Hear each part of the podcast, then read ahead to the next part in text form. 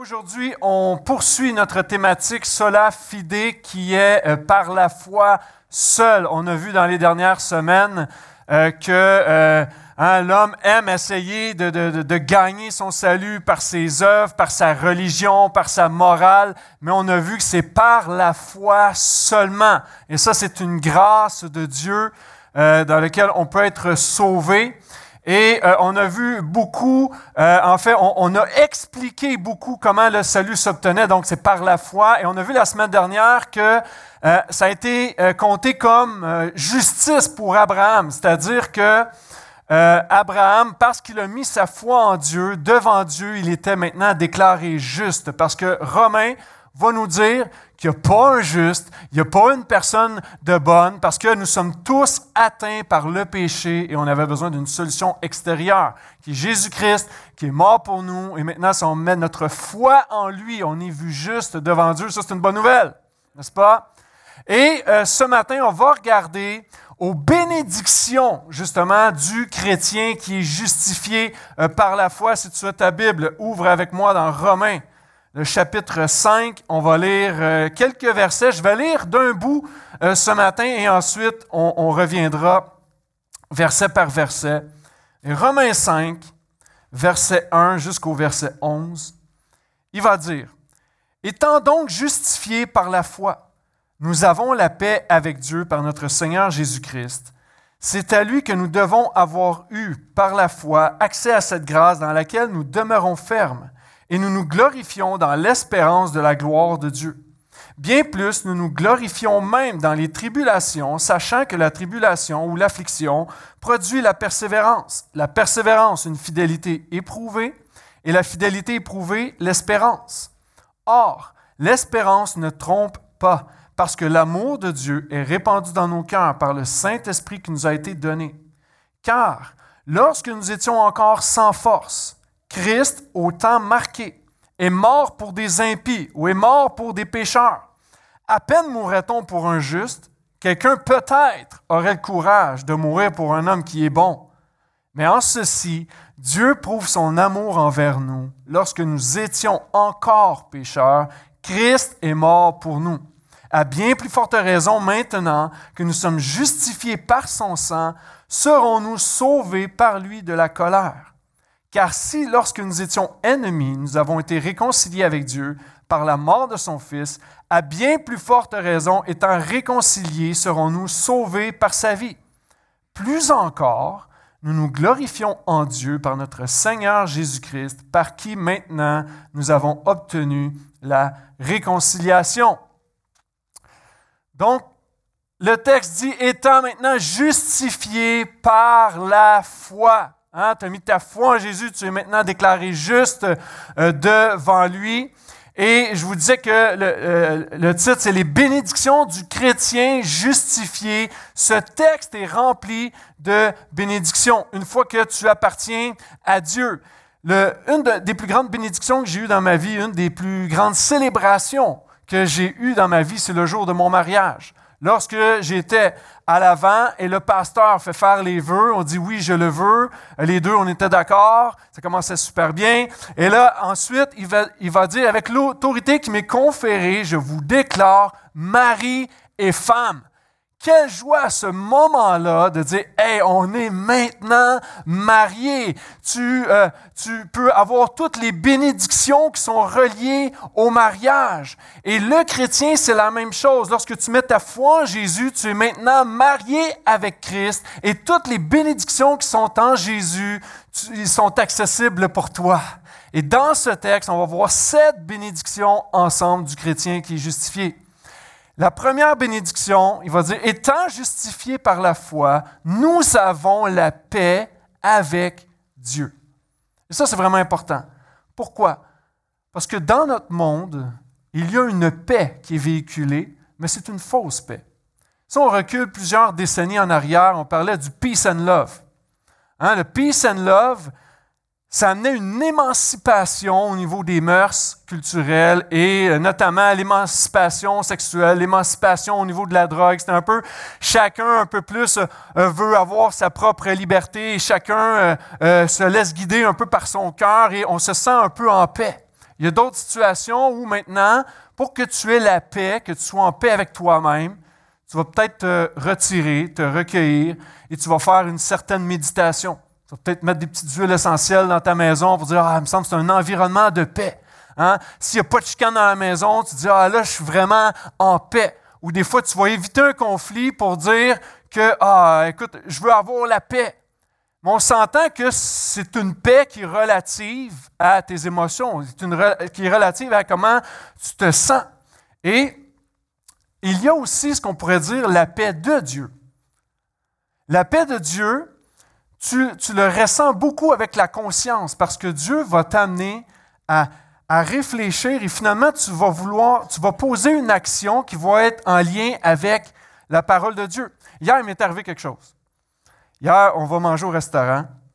Et là, je suis dans ma voiture. Puis là, ma fille a dit Papa, fais attention, ça passe pas. Je dis Oui, oui, ça passe.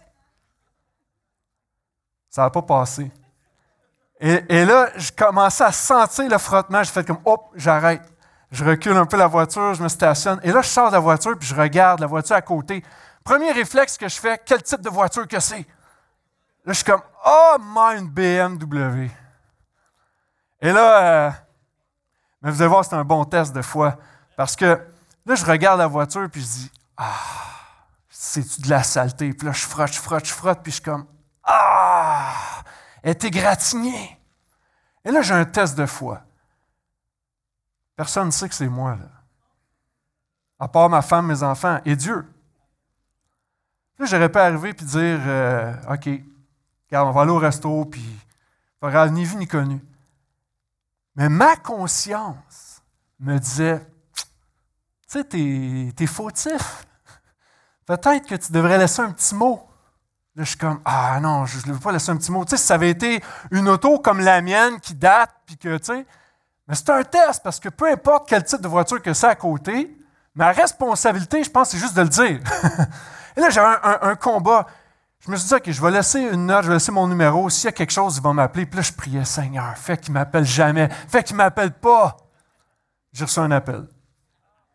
J'ai reçu un appel. Mais pourquoi je vous dis ça? La paix de Dieu va, agir beaucoup avec notre conscience pour nous amener à appliquer la parole de Dieu. Mais j'aimerais te dire que la paix de Dieu n'est pas suffisante. Pourquoi? Parce que tu peux être en paix des fois. Tu t'es réconcilié avec quelqu'un, tu dis Ah, ça fait du bien, je suis en paix. Mais la véritable question, c'est est-ce que tu es en paix avec Dieu? Ça, c'est la vraie question. Et c'est une bénédiction pour le croyant parce que Paul veut dire maintenant que tu es justifié par la foi, c'est que tu es en paix avec Dieu. La paix avec Dieu a un rapport avec le jugement. On, aurait dû être jugé pour notre péché. En fait, notre péché nous conduisait à la mort. On était séparés d'avec Dieu. Mais Dieu euh, a envoyé Jésus-Christ pour pouvoir payer à ta place et que tu sois réconcilié avec Dieu. C'est la seule façon que tu peux être en paix avec Dieu. La Bible dit que nos péchés nous séparaient de Dieu. Le salaire de ton péché, c'est la mort. Alors, tu peux continuer à vivre ta vie de la même manière sans te soucier de qui est Dieu, mais la Bible est claire, le péché conduit à la mort, on est séparé d'avec Dieu. Mais il est possible aujourd'hui d'être en paix avec Dieu. Imagine-toi, tu arrives à la cour, devant le juge, et tout le monde sait que généralement, ce n'est pas une bonne nouvelle. Si tu es devant le juge, c'est parce que tu as quelque chose à te reprocher. Et on est toujours stressé jusqu'à temps, si ça ne nous est jamais arrivé, ben j'imagine qu'on serait très stressé d'être devant le juge. Il va dire quoi? Quelle condamnation qu'il va m'apporter? d'être en paix avec Dieu, c'est d'être devant le juge, puis le juge va dire Hey, fais-toi pas de soucis, tu n'as pas de stress à avoir, il y a quelqu'un qui a déjà payé pour toi. Jésus a payé pour toi. Tu peux être en paix avec Dieu aujourd'hui. Ça, c'est la première bonne nouvelle pour le chrétien. Je dis bien le chrétien. Tu es en paix avec Dieu. Il va continuer. Il va dire aussi, euh, je suis en train d'être dans Romains 3, une seconde. C'est à lui que nous devons avoir eu par la foi accès à cette grâce dans laquelle nous demeurons fermes. La deuxième bénédiction, c'est la grâce permanente. de Dieu. Et pourquoi la grâce permanente? Ça semble évident. Il va dire on a eu accès par la foi. On sait que euh, accepte, et, c'est une grâce, on sait que la grâce, c'est un cadeau non mérité. OK? Je peux vous donner quelque chose, c'est non mérité. Et lorsque tu mets ta foi en Jésus, tu ne mérites pas cet accès à Dieu, mais tu as cet accès à Dieu parce que tu as été réconcilié. OK? Ça, c'est le fondement de la grâce. C'est un cadeau que tu reçois. C'est comme si je t'invite à la maison, puis on, a un bon temps, un bon souper, tu as passé un bon temps, mais après ça, tu t'en vas. Et il y a beaucoup de chrétiens que vous vivez votre vie chrétienne exactement comme si c'était une grâce juste d'une fois. Une grâce pour le salut. OK, c'est un cadeau non mérité. Merci Seigneur. Mais après ça, selon chaque euh, action que tu poses, selon chaque péché que tu fais, tu remets en question ton salut. À un moment donné, tu dis, OK, j'avais accès à la présence de Dieu, mais là, parce que j'ai péché, j'ai plus accès à la présence de Dieu. Puis là, tu vas aller te cacher. Tu n'oses même pas te présenter devant Dieu parce que ton, ton péché, il parle fort dans ta vie. Et tu oublies déjà que la grâce de Dieu, il est là pour dire, non, non, au contraire, si tu as repéché, viens à moi, parce que je t'ai déjà pardonné. Et lorsque tu te repens, le Seigneur dit, viens à moi, je veux que tu sois dans ma présence. Lorsque l'apôtre Paul dit que ce n'est pas seulement euh, on a accès par grâce, il va dire que c'est une grâce qui est permanente, dans laquelle on demeure ferme. Dieu ne donne pas une grâce pour la retirer ensuite. Je parlais avec quelqu'un cette semaine qui, euh, a passé beaucoup de temps dans, la parole de Dieu, dans la prière, tout ça, puis euh, la personne, elle me disait, ah, tu sais, j'ai fait tel péché cette semaine, puis je ne veux pas aller en enfer, tout ça. Puis elle me répétait ça souvent. Puis je comprenais qu'elle euh, elle, voyait sa relation avec Dieu comme soit que j'ai une vie parfaite ou que j'ai une vie imparfaite. Puis si j'ai une vie parfaite, je vais avec Jésus. Si j'ai une vie imparfaite, ben je vais aller en enfer. J'aimerais te dire qu'il n'y a personne qui peut être parfait sur cette terre. La grâce de Dieu, oui, le salut, le cadeau de la réconciliation, de la paix de Dieu, c'est gratuit, c'est une grâce. Personne ne mérite ça. Mais tu peux vivre ta vie chrétienne dans une grâce qui est permanente, alors que tu chutes, alors que tu dis euh, une parole de trop, alors que tu as eu de l'amertume dans ton cœur, de la jalousie, ou peu importe. La grâce de Dieu, elle est toujours là pour te porter. Jésus a dit, Personne ne peut les ravir de ma main. Lorsque quelqu'un est en moi, le, euh, Dieu le Père, Jésus, le Saint-Esprit s'engage à te garder près de lui pour que tu puisses marcher et comprendre la grâce de Dieu au quotidien. Ça, c'est vraiment important. C'est une grâce qui est permanente. Je reviens à l'illustration de la maison. Tu viens à la maison, je t'invite à souper et je te remets ma clé. Tu peux dire, OK, j'ai accès à la maison de Pasteur Denis. Mais là, je te dis, je veux plus que tu aies accès. C'est une grâce qui est permanente. Tu gardes la clé, tu viens chez nous quand tu veux, tu fais ce que tu veux quand tu veux chez nous. C'est comme, wow, quel accès à cette grâce. Hey, je mérite pas ça, pourquoi tu fais ça pour moi? Parce que je t'aime. La grâce de Dieu, c'est la même chose. Comprends alors que tu es réconcilié avec Dieu, tu peux t'approcher de lui. Et ça, c'est une grâce que Dieu te fait. On ne mérite pas cet accès à Dieu, mais nous avons accès à cause de la personne de Jésus-Christ. Il va dire, on rentre dans la troisième bénédiction, il va dire, nous nous glorifions dans l'espérance de la gloire de Dieu. L'espérance. C'est intéressant, ça, l'espérance. Pour certaines personnes, l'espérance, c'est une espérance qui est vue plus comme un souhait. C'est-à-dire, peut-être tu t'es levé ce matin, tu te dis, j'espère qu'il va faire beau aujourd'hui. Et là, tu vois qu'il ne fait pas beau aujourd'hui. Là, tu dis, j'espère que la neige ne fondra pas trop vite. Je vais aller faire du ski. On va aller au chalet le week-end prochain. Il faut qu'il y ait de la neige. J'espère que la météo va être bonne. Est-ce que c'est une véritable espérance? Il n'y a pas un grand fondement sur cette espérance. On peut dire, j'espère que je ne tomberai pas malade. Il faut absolument que je rentre travailler cette semaine. Il ne faut pas que je tombe malade. J'espère que je ne tomberai pas malade. Et là, oh, je touche du bois. Un peu de la superstition là-dedans. Peut-être que tu espères que le Canadien gagne la Coupe Stanley. Tu vas espérer longtemps. Ça n'arrivera pas. De mon vivant, probablement. quelle sorte d'espérance? C'est une espérance qui est éphémère. C'est une espérance qui est plus un souhait. Et qu'est-ce qui arrive? Pour les gens qui ne sont pas en Jésus, qui ne sont pas en paix avec Dieu, qui n'ont pas cette grâce permanente dans leur vie? Leur espérance, c'est une espérance qui va s'effondrer. Et qu'est-ce qui arrive à des gens euh, qui peuvent être malades, puis ils vont franchir le seuil de la mort? Souvent, on va dire Mon espérance, c'est la mort. Je ne suis pas convaincu que l'espérance, c'est la mort. J'arrive dans un instant. Mais c'est quoi l'espérance quand c'est un souhait, ça finit au désespoir? Parce que tu n'as jamais pu recevoir à la hauteur de l'espérance que tu avais. Et c'est comme ça que des gens, tranquillement, vont accepter l'aide médicale à mourir parce que de toute façon, j'ai plus d'espoir dans ce monde. Et là, tu acceptes des choses que tu n'aurais peut-être pas acceptées avant. Saviez-vous que si vous portez un enfant et que, euh, ben, en fait, vous pouvez passer un test pour savoir est-ce que mon enfant va être en bonne santé? Et s'il n'est pas en bonne santé, ils vont vous poser la question est-ce que vous voulez le garder? On appelle ça euh, euh, d'amener vers l'avortement. Mais pourquoi les gens passent à cette option-là? Parce qu'ils n'ont plus d'espoir.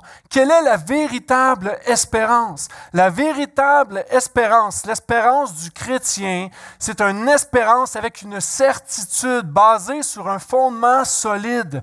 L'apôtre Paul va dire, on se glorifie d'une espérance de gloire. Pourquoi de gloire? Dans ce monde, il n'y a rien de glorieux. OK? Même le plus beau but de Cole Caulfield, c'est rien de glorieux. Jésus est le seul qui est entré dans la gloire de Dieu, qui est maintenant à la droite de Dieu. Son corps était entièrement glorifié maintenant, qui est passé de la mort à la vie. Et la Bible nous dit que nous allons aussi avoir un corps transformé de gloire en gloire. La semaine passée, on parlait d'Abraham. Alors que tout ce qui est visible autour de lui, c'est que, OK, j'espère contre toute espérance. Je regarde autour de moi, tu dis que je vais avoir un enfant, ma femme, elle, est âgée, son, corps est, en, train de, mourir littéralement. Ils ont plus de 90 ans, puis c'est comme, voyons, Seigneur, tu me niaises. Mais Abraham a dit non, non, non, j'espère contre toute espérance. Sa foi était dans le Dieu qui avait promis qu'il y aurait une descendance. Et le chrétien, sa foi est dans une espérance qu'on ne voit pas ici encore. On peut vivre cette espérance en partie, mais un jour, on va être dans le ciel avec Jésus. Et ça, c'est une espérance qui est glorieuse. Il y a deux espérances. Il y a le ciel ou l'enfer. Parce que notre vie finit dans un ou l'autre. Là, peut-être certains vont dire non, non, non, non, c'est parce que l'enfer, c'est sur la terre en ce moment. Et des fois, on rit même. Tu regardes les awards, tu regardes dans les médias, à la télé, c'est comme ah, ah on rit, quelqu'un qui s'habille en diable, puis ah, ah, ah, on fait des blagues avec ça. C'est hyper sérieux. Il y a deux issues. On va tous mourir un jour, on va tous passer devant Dieu. Il y a deux destinations. Il y a le ciel pour ceux qui ont mis leur foi en Jésus. Tu as été pardonné, tu as été racheté, pas parce que tu as fait des bonnes actions, juste parce que Jésus est allé à la croix mourir à ta place. Tu as mis ta foi dans cette œuvre-là. Puis tu as l'autre destination qu'on appelle l'enfer, que personne ne veut aller. Ce n'est pas un, un sujet pour rire. L'enfer, c'est hyper sérieux. Est-ce que ce matin, tu peux dire que tu es en paix avec Dieu? Est-ce que tu t'es repenti de tes péchés? Est-ce que tu as dit, moi, je mets ma foi en Dieu coûte que coûte? Si tu ne l'as pas fait, la Bible dit qu'il va arriver un temps, tu as eu le temps pendant cette heure de décider. Tu as décidé de refuser le Fils.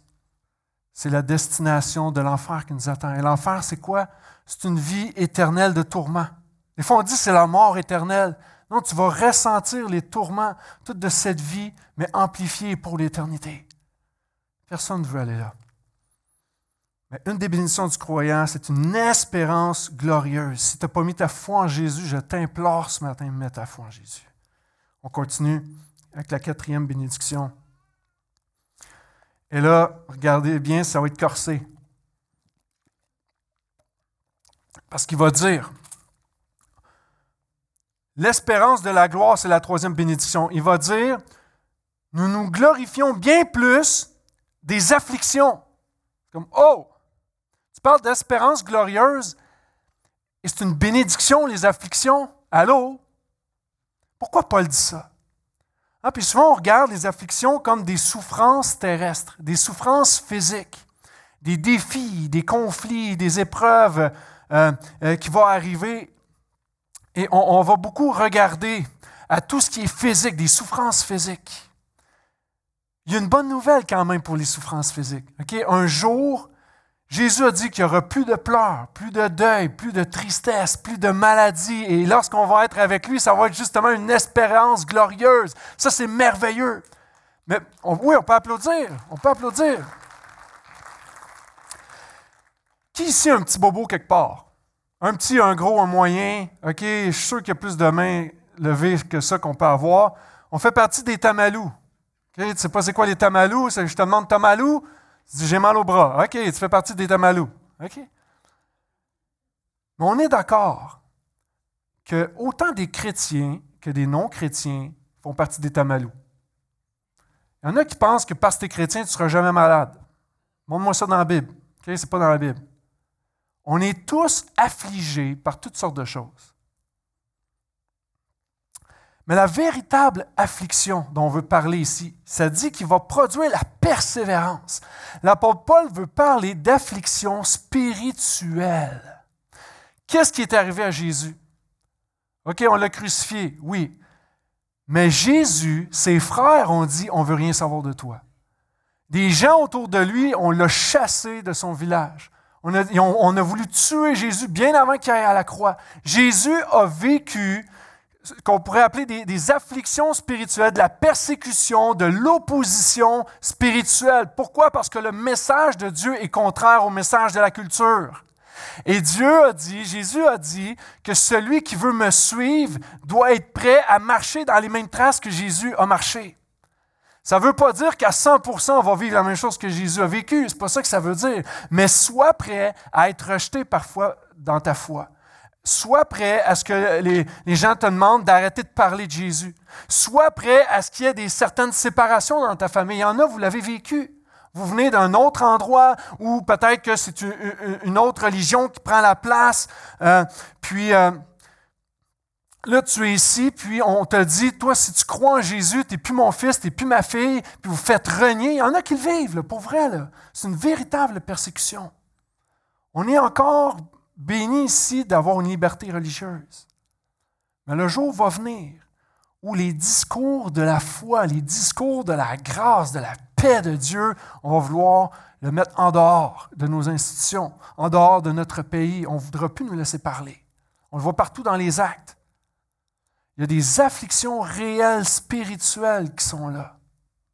Et Paul dit, Hey, c'est un sujet de joie pourquoi? Parce que je prends part aux souffrances de Christ. J'ai connu un gars, je ne comprenais pas qu'est-ce qu'il disait. Parce qu'il dit que les afflictions vont produire la persévérance. OK. Et lui, il y avait, euh, lorsqu'on était en Moldavie, à un moment donné, on dans un parc avec des enfants, tout ça, puis c'est un des leaders de la place. Et là, il y a aussi un, côté opposant, une autre religion qui arrive. Et là, le le monsieur qui était là était très virulent puis très euh, opposant. Il dit Hey, vous n'avez pas le droit d'être ici, vous volez l'âme de ces enfants-là, puis on ne veut plus que vous soyez là, on, on, venez plus au parc, allez faire vos affaires ailleurs. Et, le leader en question, il était comme Oh, oh, oh c'est la première fois que ça m'arrive de vivre de l'opposition dans ma foi comme ça. Wow, gloire à Jésus! Parce qu'il voyait les afflictions, c'était pas pour affliger son cœur, c'était plutôt il est trouvé digne d'être persécuté pour le nom de Jésus. Et c'est ce que Paul veut dire. L'affliction spirituelle, l'opposition spirituelle t'amène à la persévérance. J'ai il y a un temps, ça fait longtemps que je ne l'ai pas fait, mais je courais 5 km par jour. ma femme m'entend, va dire Là, chérie, remets-toi à courir 5 km. Je courais 5 km par jour et à un moment donné, en courant mon 5 km, j'étais à Laval. Puis là, je vois, je disais, je vais faire peut-être un sixième kilomètre. Il faut que je me pousse un peu. Et là, je vais au sixième kilomètre. Et à un moment donné, je vois une affiche qui dit euh, Traversier île bizarre. Puis je dis Oh, il faudrait que je me rende au moins jusqu'au traversier. J'étais un gars compétitif, puis je me dis Ah, il faut que j'atteigne les objectifs, tout ça. Et, là, pendant que je cours, j'ai mal, j'ai une crampe, je suis plus capable dans mes jambes, j'ai envie d'arrêter, j'ai envie de lâcher. Je suis super essoufflé. Ah, c'est long. Il va-tu arriver le traversier? Puis là, je continue, puis je titube, puis je tombe quasiment par terre, mais je continue, puis je continue. Puis je suis affligé dans mon corps partout. Mais pourquoi je persévère? Parce que j'ai les yeux fixés sur un objectif plus grand. Et en tant que chrétien, tu peux être affligé de toutes sortes de façons, mais n'oublions pas l'objectif final. Euh, nous sommes dans les lieux célestes avec Jésus-Christ. L'affliction produit la persévérance. Il va dire que la persévérance amène la fidélité éprouvée. C'est soit que quand tu es dans les afflictions, soit que tu continues ou t'arrêtes, soit que tu continues ou tu lâches, tu te retires. Et la persévérance amène la fidélité éprouvée. Ton cœur est éprouvé. Est-ce que ma foi, elle est solide? Est-ce qu'elle est bien ancrée en Jésus-Christ? C'est un test de foi pour nous au quotidien, de voir, OK, est-ce que ma fidélité est éprouvée? C'est un peu comme faire euh, une initiation. Vous connaissez ça, une initiation? Personne ne connaît ça. OK, merci euh, Raymond. Tu connais une, euh, une initiation. Personnellement, j'ai toujours fui les initiations. Pourquoi? Parce que je ne voulais pas qu'on rit, de moi. Je ne voulais pas qu'on, commence à faire des affaires que, wow, je n'ai pas envie d'embarquer là-dedans. Moi, j'ai des amis qui voulaient me faire un enterrement de vie de garçon, puis j'ai dit non, je veux pas. À l'époque, j'avais pas juste des amis euh, chrétiens, puis je me suis dit, ah, il va arriver quoi, je sais pas trop, puis j'entends toutes sortes d'histoires, puis j'ai fui ces moments-là. Mais c'est quoi le but de l'initiation? C'est un test. Est-ce que tu vas être quelqu'un de notre gang? Hein, des fois, c'est ça. Est-ce que tu vas être quelqu'un de notre gang? Il faut comprendre que la vie chrétienne, ce n'est pas une vie sans épreuves, sans opposition. Mais les épreuves, les oppositions font partie de notre vie pour pour éprouver notre fidélité envers le Seigneur. C'est comme ça qu'on réalise vraiment qu'on lui appartient. Parce que lorsque on a euh, une opposition, une épreuve, le Seigneur va toujours nous accompagner et nous donner le moyen de sortir de, ce, de cet élément-là et de rendre gloire à Dieu. Alors je veux t'encourager à travers tout ça. les afflictions amènent la persévérance, la persévérance, une fidélité éprouvée, et fidélité éprouvée l'espérance. L'espérance. Alors, lorsque tu as des afflictions, des afflictions spirituelles, ça peut des fois t'amener à faire un pas de recul puis dire OK, oh, je vais arrêter. Mais moi, je veux t'encourager à dire, oh yes, merci Seigneur, j'ai été trouvé digne devant toi. Et Jacques va dire qu'on reçoit euh, de voir en fait les diverses épreuves comme un sujet de joie complète, parce que ça rend simplement gloire à Dieu. Pourquoi Jésus a passé dans la souffrance? Et si on passe par la souffrance, c'est juste que tu rends gloire à ce que Christ a fait davantage. Ça donne plus de valeur encore. On continue. Il va dire, Or, l'espérance ne trompe pas. L'espérance en Christ ne trompe pas. Une parole que quelqu'un va te dire, que tu as plein d'espérance envers cette parole ou cette promesse, peut te tromper. Un ami en qui tu as beaucoup d'espoir, beaucoup confiance, peut te tromper. Ton mari, ta femme, tes enfants, en lesquels tu peux t'investir, peut te décevoir. Ce n'est pas une espérance de bâtir une belle vie, avoir une maison, un bon travail, puis un peu le rêve américain. C'est un mauvais espoir. Il dit, l'espérance ne trompe pas. L'espérance en Christ, le fondement solide de Jésus-Christ ne trompe pas. Celui qui a la foi en Christ, c'est Jean qui va dire dans son épître, celui qui a le Fils a la vie. Et ça, c'est une promesse qu'on peut s'approprier encore ce matin. L'espérance ne trompe pas parce que l'amour de Dieu est répandu dans nos cœurs par le Saint-Esprit qui nous a été donné. La cinquième bénédiction, c'est l'amour de Dieu. Et je sais que tu peux dire, ouais, l'amour de Dieu, parlons-en de l'amour de Dieu. Ce que j'ai vécu dans ma vie, il était où Dieu pendant que j'ai vécu ça? Un enfant qui se fait abuser, il est où Dieu? Les injustices qu'on voit partout. Si Dieu est amour, pourquoi il y a plein d'injustices dans ce monde? Il est où Dieu? Hein? Si Dieu nous aime tellement, là, pourquoi il envoie des gens en enfer? C'est des vraies questions. Mais en fait, ce n'est pas la bonne question à se poser. Dieu nous aime tellement qu'il nous préserve. Il préserve un bon nombre de personnes de l'enfer. Il nous offre sa grâce d'être en communion avec lui. C'est le Dieu d'amour. Le problème qu'on a avec l'amour de Dieu, c'est qu'on base euh, la justice de Dieu à notre propre justice, qui est faillible. Pour nous, c'est injuste. Pour Dieu, oui, il y a de l'injustice. Dieu pleure sur des choses atroces qui prennent place. Mais pourquoi ces choses atroces prennent place? Parce qu'il y a le péché dans le monde. Il y a le péché dans le monde. Mais il nous a montré son amour par le Saint-Esprit. Le Saint-Esprit, celui qui a mis sa foi en Jésus, vous le savez, les chrétiens, vous le savez, le Saint-Esprit parle à votre cœur et il déverse l'amour de Dieu en vous. Vous réalisez, wow, quelle grâce Dieu a eu avec moi. Moi qui étais pécheur, moi qui étais perdu. Puis wow, on sent l'amour de Dieu qui, qui prend place dans notre cœur. Le Saint-Esprit nous communique que nous ne sommes plus maintenant ennemis de Dieu, mais nous sommes amis de Dieu. Et plus encore, on est enfants de Dieu. L'amour de Dieu, elle est palpable. Parce que le Saint-Esprit communique cet amour dans nos cœurs. On peut applaudir le Seigneur quelques instants?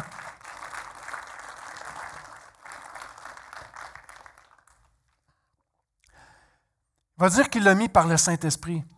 Il va dire, alors que nous étions sans force, nous étions sans force, on essaie souvent par nous-mêmes de nous sortir de nos affaires. On essaie par nous-mêmes de, de, gagner notre ciel. C'est-à-dire, on était sans force. On est impuissant. On ne peut rien faire. Je pense que j'ai déjà raconté, mais lorsque ma femme était pour accoucher de notre premier enfant, je voulais l'aider. Puis ça faisait plusieurs heures qu'elle était en travail et tout ça, puis les contractions. Puis là, je, veux la masser un peu dans le dos. Puis là, non, pas là, puis plus là, puis OK. Puis après ça, veux-tu m'aider à me tourner? Puis là, j'essaie de faire de quoi?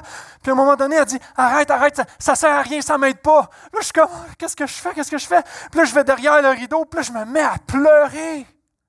Je me dis, je sais pas quoi faire, je suis impuissant. Et ça, c'est le cri du pécheur. Viens un moment donné dans ta vie, tu réalises, je suis sans force, je suis pas capable par moi-même, j'ai besoin de Jésus-Christ. Jésus a dit, sans moi, vous ne pouvez rien faire. Le salut, c'est pas toi qui peux le gagner, c'est Dieu qui s'est incarné, qui est venu en Jésus, qui est venu te donner le salut pour que tu aies la vie avec lui.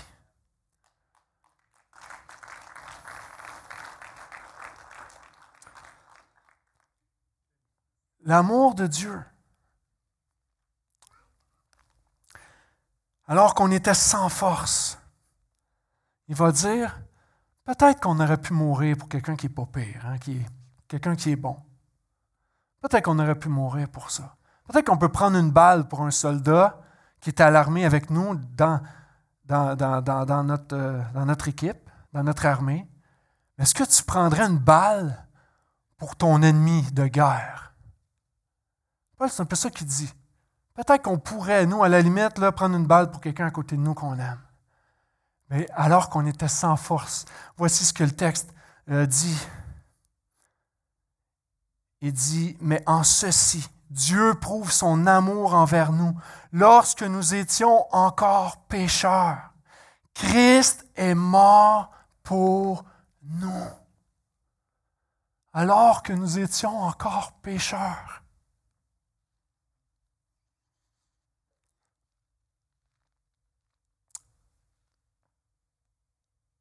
Mourir pour quelqu'un qui fait un petit mensonge. Je peux comprendre. Il n'est pas si pire que ça. Mourir pour quelqu'un qui veut un peu de jalousie. Je peux comprendre. C'est peut-être pas si pire que ça dans l'échelle du péché. Mourir pour quelqu'un qui a de l'amertume, de la colère. Quelqu'un qui, a convoité. Pas si pire que ça. C'est pas des gros péchés, quand même, pasteur. peux comprendre que Jésus pourrait mourir. je, je suis une bonne personne. Mais là, quand je te dis, il est mort pour les pécheurs, l'abuseur d'enfants, Jésus est mort pour lui.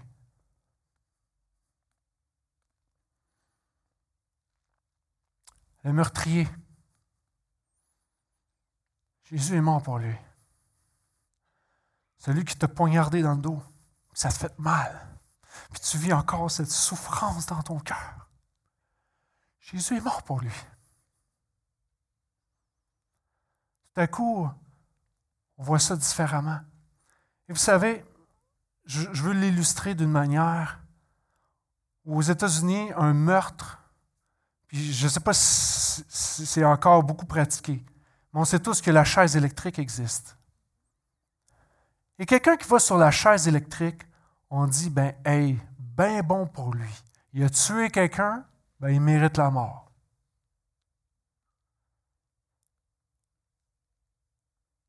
Imaginez Jésus est sur la chaise. Jésus est pur, sans péché. Il n'a jamais commis le péché. Pas quelqu'un sur la chaise électrique. La famille est là. Hein? Tu dis, hey, toi, mon espèce, hum, tant mieux, puis, puis on commence à dire toutes sortes de choses, puis on est content qu'il meure. Parce qu'il mérite. Parce que ses crimes euh, les crimes qu'il a faits. Maintenant, Jésus sur la chaise. Tout à coup, Jésus meurt pour le meurtrier. Jésus meurt pour le pédophile. Jésus meurt pour tous les pires péchés que vous pouvez imaginer. Et Jésus va même dire, celui qui se pensait correct, celui qui a juste fait un petit mensonge, que juste lui sait. Je vais aller sur la chaise pareil. C'est comme, wow, c'est intense, hein? C'est ce que Jésus a fait. Jésus est allé à la croix. Ta vie, tes péchés, t'amenaient directement à une mort certaine, t'amènent directement à l'enfer, une éternité, une vie d'éternité sans Dieu, dans la douleur et la souffrance, à cause du rejet de Dieu. Jésus dit non, je vais aller sur la chaise pour que tous ceux qui se repentent, qui mettent leur foi en moi, puissent avoir la vie, parce que je viens de payer la dette de leur péché. Ça, c'est l'amour de Dieu. C'est l'amour de Dieu.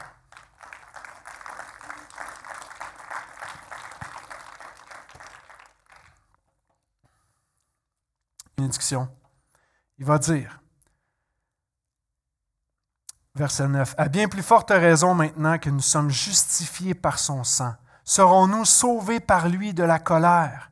Car si lorsque nous étions ennemis, nous avons été réconciliés avec Dieu par la mort de son Fils, à bien plus forte raison, étant réconciliés, serons-nous sauvés par sa vie.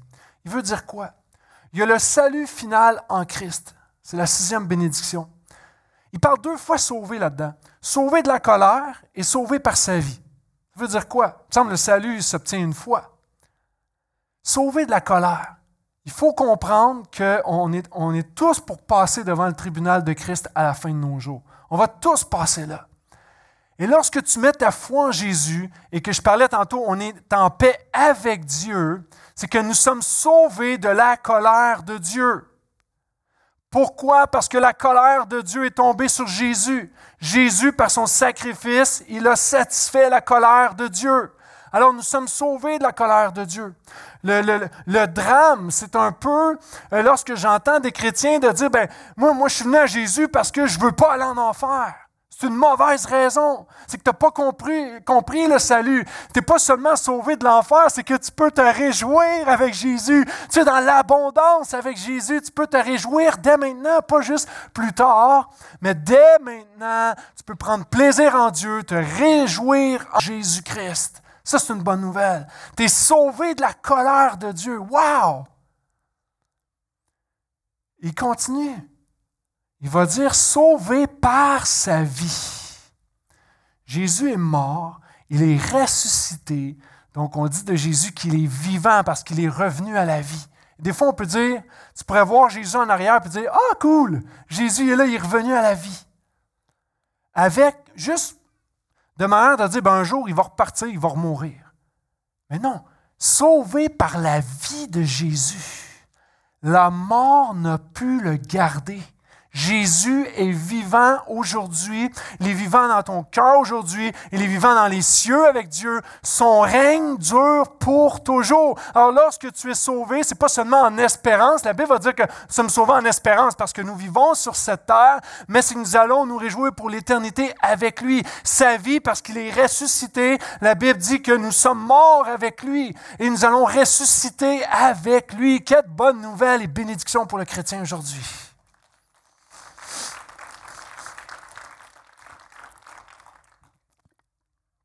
J'invite les musiciens à venir. Dernière bénédiction.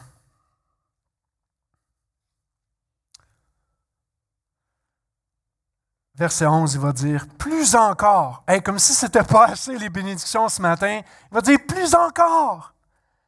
Nous nous glorifions en Dieu par notre Seigneur Jésus-Christ, par qui maintenant nous avons obtenu la réconciliation on se glorifie en Dieu. Pourquoi se glorifier en Dieu? Dieu a été l'initiateur de tout cela. Dieu a vu notre rébellion dans le Jardin d'Éden, on, en parle un peu la semaine prochaine. Dans le Jardin d'Éden, alors qu'il était dans un monde parfait, dans la présence de Dieu, le péché est venu et à cause de ça, séparation de l'homme et de Dieu. Parce que Dieu est saint, Dieu est pur. On ne peut pas cohabiter avec la gloire de Dieu. On l'a vu dans le texte dans Romains 3, 23, car tous ont péché, nous sommes privés de la gloire de Dieu. Maintenant, on peut se glorifier en Dieu. Pourquoi? Parce qu'il a initié une solution pour chacun d'entre nous. Il a amené Jésus-Christ sur cette terre pour prendre ta place. Je l'ai dit déjà quelques fois. Je le répète pour que ça entre vraiment dans nos cœurs. Jésus-Christ a été la solution pour nous. Et là, j'aimerais aller plus loin. On se glorifie en Dieu, OK, il y a eu cette solution-là. Mais on dit souvent que Jésus est mort pour nos péchés. C'est vrai. Il pardonne nos péchés. Mais je ne sais pas si tu réalises, mais la réconciliation, c'est beaucoup plus que le pardon.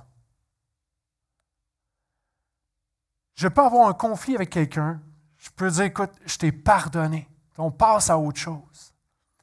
Mais il est possible que ma relation n'ait pas été réconciliée. Alors, l'œuvre de Jésus, c'est beaucoup plus que le pardon. C'est l'œuvre de réconciliation. Et la réconciliation veut dire que Dieu est venu réparer ce qui est brisé. Il est venu réparer ce qui est brisé. Qu'est-ce qui a été brisé? Et là, on pourrait aller dans tous les sens pour dire telle, telle, chose dans ma vie a été brisée. Mais qu'est-ce qui a été brisé? Notre relation avec Dieu. Notre communion avec Dieu. Notre accès à Dieu a été brisé à cause du péché. Et ce matin, je me glorifie en Dieu pour son Fils Jésus-Christ qui est venu. Non juste pour mourir sur la croix, qui fait une belle histoire. Non pas juste pour me pardonner mes péchés, qui fait que ah, je peux me sentir plus léger. Il est venu nous réconcilier avec lui. Un Dieu pur, parfait et saint, rempli d'amour, de grâce, de bonté. On est réconcilié avec Dieu. Est-ce qu'on peut donner une main d'applaudissement à notre Dieu ce matin?